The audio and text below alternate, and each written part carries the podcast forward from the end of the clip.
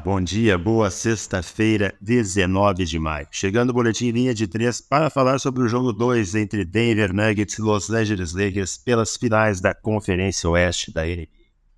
E o time do Colorado segue espetacular campanha como mandante nesses playoffs com mais uma vitória, 108 a 103, num jogo muito pegado decidido apenas no final, com o Nuggets abrindo 2 a 0 na série.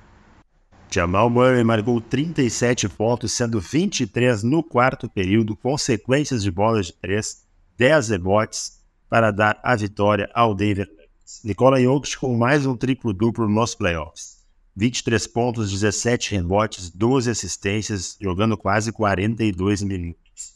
É o sétimo triplo-duplo dele nesses playoffs, igualando o recorde de Will Chamberlain os rebotes ofensivos do time do Denver machucando bastante o Los Angeles Lakers, 11 a 4 no quesito.